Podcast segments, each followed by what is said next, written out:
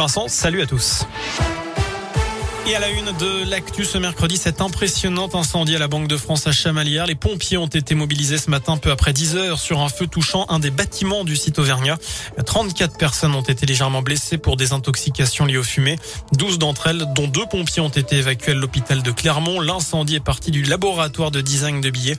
Il est désormais circonscrit. Les témoins se succèdent au procès de Nordal-Lelandais, huitième jour d'audience aux assises de l'Isère à Grenoble où l'ancien maître chien est jugé, notamment pour le meurtre de la petite Maëlys. C'était lors d'un mariage à Pont-de-Beauvoisin.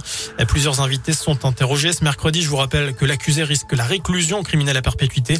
Le verdict est attendu en fin de semaine prochaine. Je n'ai tué personne et je n'ai blessé personne. Les mots de Salah Abdeslam interrogé aujourd'hui sur le fond du dossier pour la première fois depuis l'ouverture du procès des attentats du 13 novembre. Il est, je vous le rappelle, le seul membre encore en vie des commandos qui ont fait 130 morts à Paris et à Saint-Denis. Le convoi des libertés s'était lancé ce matin de Nice, direction Paris puis Bruxelles, en passant par différentes villes de France. Le convoi emprunte les routes secondaires et devrait faire étape à Lyon demain soir pour repartir vendredi matin. À l'intérieur des antivax et des antipasses, mais dans les revendications, on trouve aussi le pouvoir d'achat et le prix des carburants.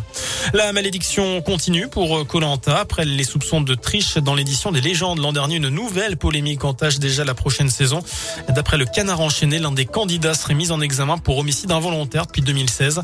La production assure qu'elle n'était pas au courant et rappelle qu'à ce stade de l'enquête, le candidat est présumé innocent.